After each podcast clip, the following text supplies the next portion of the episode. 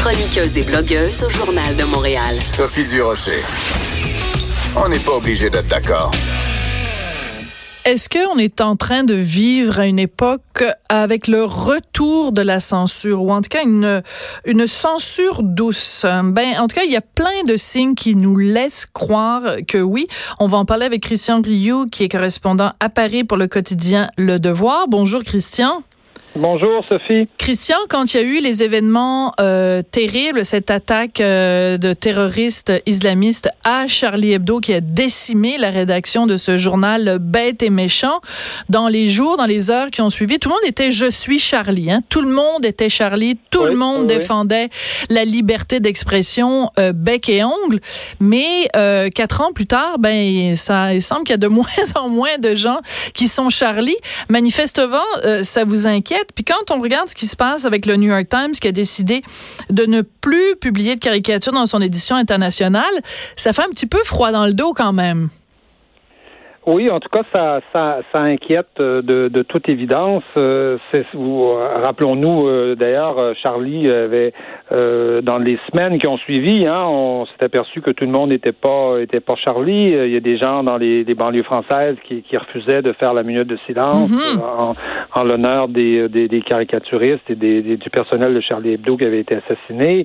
il y a des, des, écrivains américains qui ont du Pen Club américain qui avaient qui avait euh, protesté parce qu'on donnait le prix de la liberté de presse à Charlie mhm. Hebdo. Et donc, il y a des gens qui disaient non, non, il faut pas donner ça à un journal euh, comme, euh, comme Charlie Hebdo. Pas juste, Christian, je vous corrige juste deux secondes, pas juste américain. Moi, je n'oublierai jamais que Michael Ondaatje, auteur canadien, faisait partie des gens qui ont refusé qu'on rende hommage à Charlie. Et ça, on l'oubliera pas.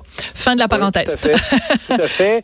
tout à fait. Et donc, et donc, on a vu, on a vu ce genre de, ce genre de choses se, se, se, se développé. Euh, euh, donc, euh, et jusqu'à justement, voilà, les caricaturistes le disent. Nous, en ce moment, on vient de perdre notre caricaturiste Garnotte, mais bon, nos lecteurs au devoir vont avoir la chance d'avoir quelqu'un qui va le remplacer. Mais ben au New York Times, non, on a décidé tout simplement de régler le problème en supprimant, en supprimant la caricature. Et Dieu, et Dieu sait si la caricature c'est un symbole, un grand symbole de la liberté de presse. C'est né avec la liberté de presse, et on se dit, ben, si la caricature est en train de disparaître, ça, il y a beaucoup de caricaturistes, dont des caricaturistes québécois, hein, comme Chapelot, par exemple, qui, dit ça. Euh, euh, on, a l'impression que la caricature est en train de, disparaître. Pourquoi? Parce qu'on n'est plus, on n'est plus capable de supporter ça. On est, on n'a plus le, on n'a plus les épaules pour supporter la, critique, euh, le, le, certain cynisme, certain un humour un peu, un peu qui, qui irrite un peu. Mais on a l'impression que nos sociétés sont de moins en moins capables de supporter, de supporter la critique. D'accord. Et il faut expliquer pour ceux qui euh, n'ont pas suivi nécessairement tous les détails de l'histoire.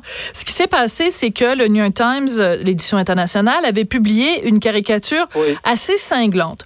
Alors, on voyait euh, Donald Trump avec, donc, on comprenait qu'il était aveugle. Aveugle, mais avec une kippa sur la tête, c'est voilà. ça. Et en laisse le, le, le, premier ministre Netanyahou, qui lui avait une étoile de, David au cou, là, pour l'identifier évidemment à, Israël. Alors, ce que ça laissait entendre, ce que ça laissait entendre clairement, c'est Donald Trump connaît rien dans la politique du Moyen-Orient, donc euh, il est il est vendu au lobby juif. Euh, il est euh, le petit chien-chien euh, de, de en fait. Il est au moins le petit chien-chien du, du, du, premier ministre. Oui, et, et il faut comprendre aussi, juste pour la petite histoire, que pour plusieurs personnes de confession juive, le chien est associé avec quelque chose de, de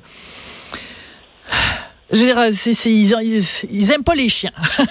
oui. Donc, être associé aux chiens. On a, dit qu'au lieu de mettre l'étoile juive, il aurait fallu mettre le drapeau ben israélien. Ça, aurait, ça, aurait, été mieux. Mais bon, sur le drapeau israélien, il y a une étoile juive. Donc, en tout cas, on peut, on peut discuter de, de cette longuement de cette, de cette caricature-là. Je, je, je, je, je, le, je le comprends et je, je, c'est normal qu'on en discute et qu'on, qu'on échange là-dessus. Mais qu'on règle le problème en supprimant la caricature en se disant il n'y en aura plus de problème. Oui. Euh, euh, comme cela, je pense que là vraiment c'est un c'est un recul absolument incroyable de la de la liberté de presse et de et, euh, quand on accepte la liberté de presse, on accepte il y a un contrat implicite. Oui. Euh, on, on. Le contrat implicite, c'est qu'on pourrait éventuellement être choqué.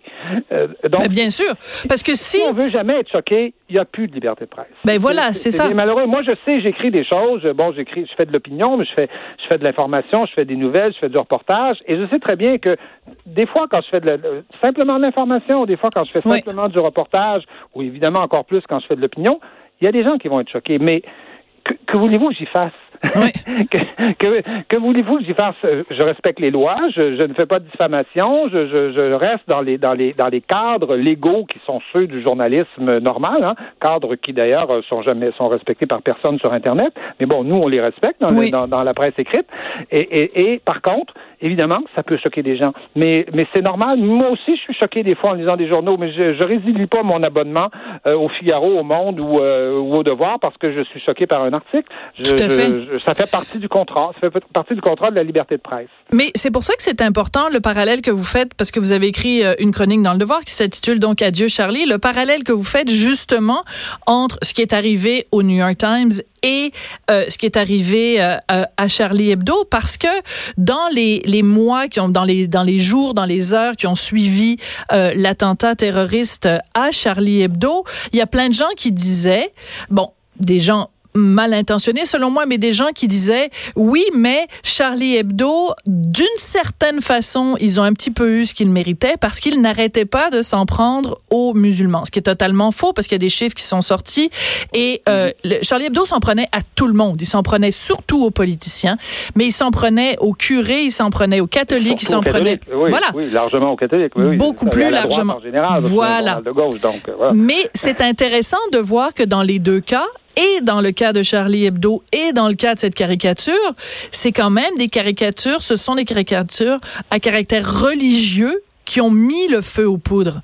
Donc, quand on pensait vivre dans une époque où le religieux allait passer au second plan, ben Dieu qu'on s'est trompé et qu'on s'est mis le doigt dans l'œil, parce que c'est la, la religion qui reste encore une fois le point de, de d'achoppement qui fait en sorte que les, les gens sont offensés. Ils sont offensés bien plus pour Oui. des raisons religieuses que pour toute autre question politique. Oui, mais je, je, je vous dirais, oui, je pense que le- la religion en est un, une chose que, que dans les années euh, 60, 70, pensait qu'il était en voie de disparition. Tout le monde pensait, je disais, euh, Ben oui. dans 20 ans, euh, la religion, c'est quelque chose qui n'existera plus. On était probablement tout à fait naïf de penser euh, ce genre de choses. Mais euh, en fait, je pense qu'on on est en train, et depuis 10, 15 ans, on a un peu changé de société. C'est pour ça que dans cette chronique, par exemple, je, je, je, je, je parle assez longuement du, lit, Oui. du dernier livre de Bret Easton Ellis qui s'appelle, s'intitule White. Qui est que brillant, ouais. En, en, en écrivain brillant, nous décrit le monde, euh, comment le monde, il nous décrit ça par petites touches. Oui. Hein? Euh, comment, tranquillement, le monde a changé. Mm. Et comment euh, lui a grandi dans un monde, a été élevé dans les années 70, où il se baladait en vélo, il passait à la maison, il jetait son sac d'école à la maison, puis il partait chez ses amis, Ouais. et personne s'inquiétait. Et il nous dit, aujourd'hui, à Los Angeles, plus personne ne peut faire ça. Il n'y a pas d'enfant qui peut faire ça aujourd'hui. C'est interdit, on est contrôlé, on n'a plus cette liberté-là. Mm. Et il nous raconte comment, au début, jeune écrivain, à 21 ans, il écrit un roman souvent assez provocateur qui décrit la jeunesse un peu, euh, Mm-hmm. un peu, euh, un peu délurée de, de, de Los Angeles, le sexe, drogue et tout ça. Il devient une vedette euh, immédiatement.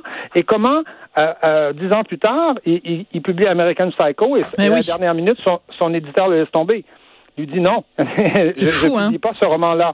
Et, et, et il nous montre comment, tranquillement, tranquillement, la liberté se restreint. C'est-à-dire que notre liberté se restreint. Parce qu'il semblerait qu'à chaque fois qu'on dit quelque chose, et quand on est libre de parler, quand on a une parole libre, évidemment qu'on dit des fois des choses un peu, un peu exagérées, eh bien, à chaque fois, il y a un petit groupe que ce soit un groupe religieux, comme, comme vous les mentionniez, que ce soit un groupe ethnique, que ce soit un groupe, une minorité sexuelle, que ce soit, euh, euh, que ce soit des trans, que ce soit euh, euh, n'importe qui. Imaginez, ils s'en inventent à tous les jours. De toute façon, Ben on, oui. on peut, on peut pas les nommer. LGBTQ2-1AS. Voilà. ouais. Et- et- Exact, exactement.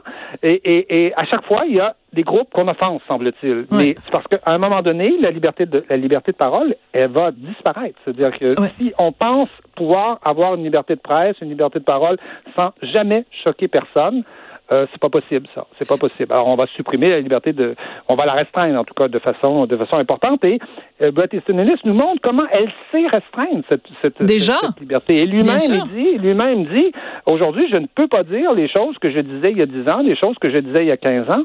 Eh bien, c'est une perte pour tout le monde. Si un, un écrivain peut pas écrire ce qu'il veut, euh, imaginez, c'est une perte pour la toute la, la, pour la pour la vie intellectuelle, pour la vie euh, euh des la, idées, la, vie culturelle oui. en général. Mais ce qui est intéressant, c'est que Bret Easton Ellis, donc qui est lui-même membre d'une commune d'une d'une minorité euh, euh, culturelle, c'est-à-dire qu'en fait il est lui-même homosexuel oui, et il, est homosexuel, et, et, mais il oui. veut pas qu'on le considère comme euh, qu'on qu qu s'apitoie sur son sort, il veut pas être considéré comme une minorité, il veut pas être considéré comme une victime. Et ce qui est intéressant, c'est que son chum qui est très jeune, oui. qui est beaucoup plus jeune que lui et qui est donc un millénial dans tout ce que voilà, les milléniaux peuvent parfois avoir de caricatural, le livre fait beaucoup référence à son jeune chum et à cette à idéologie de cette génération-là. Et c'est ça qui fait que le livre est si savoureux, justement.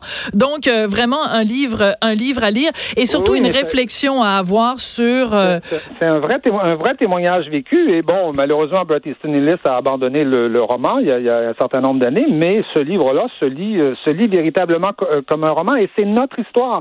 C'est l'histoire de notre monde qui, depuis 10, 15 ans, est en train de se restreindre, de se rapetisser, et, et, où, et où tout le débat d'idées est en train de, de, de, de, de, de, de devenir euh, de devenir pratiquement euh, pratiquement interdit. C'est pas c'est pas le totalitarisme, c'est pas on n'est pas c'est pas la on n'est pas on n'est pas en Sibérie, pas le goulag, là, on n'envoie personne oui. en Sibérie, c'est pas le goulag, non, faut, je pense qu'il faut pas confondre les deux.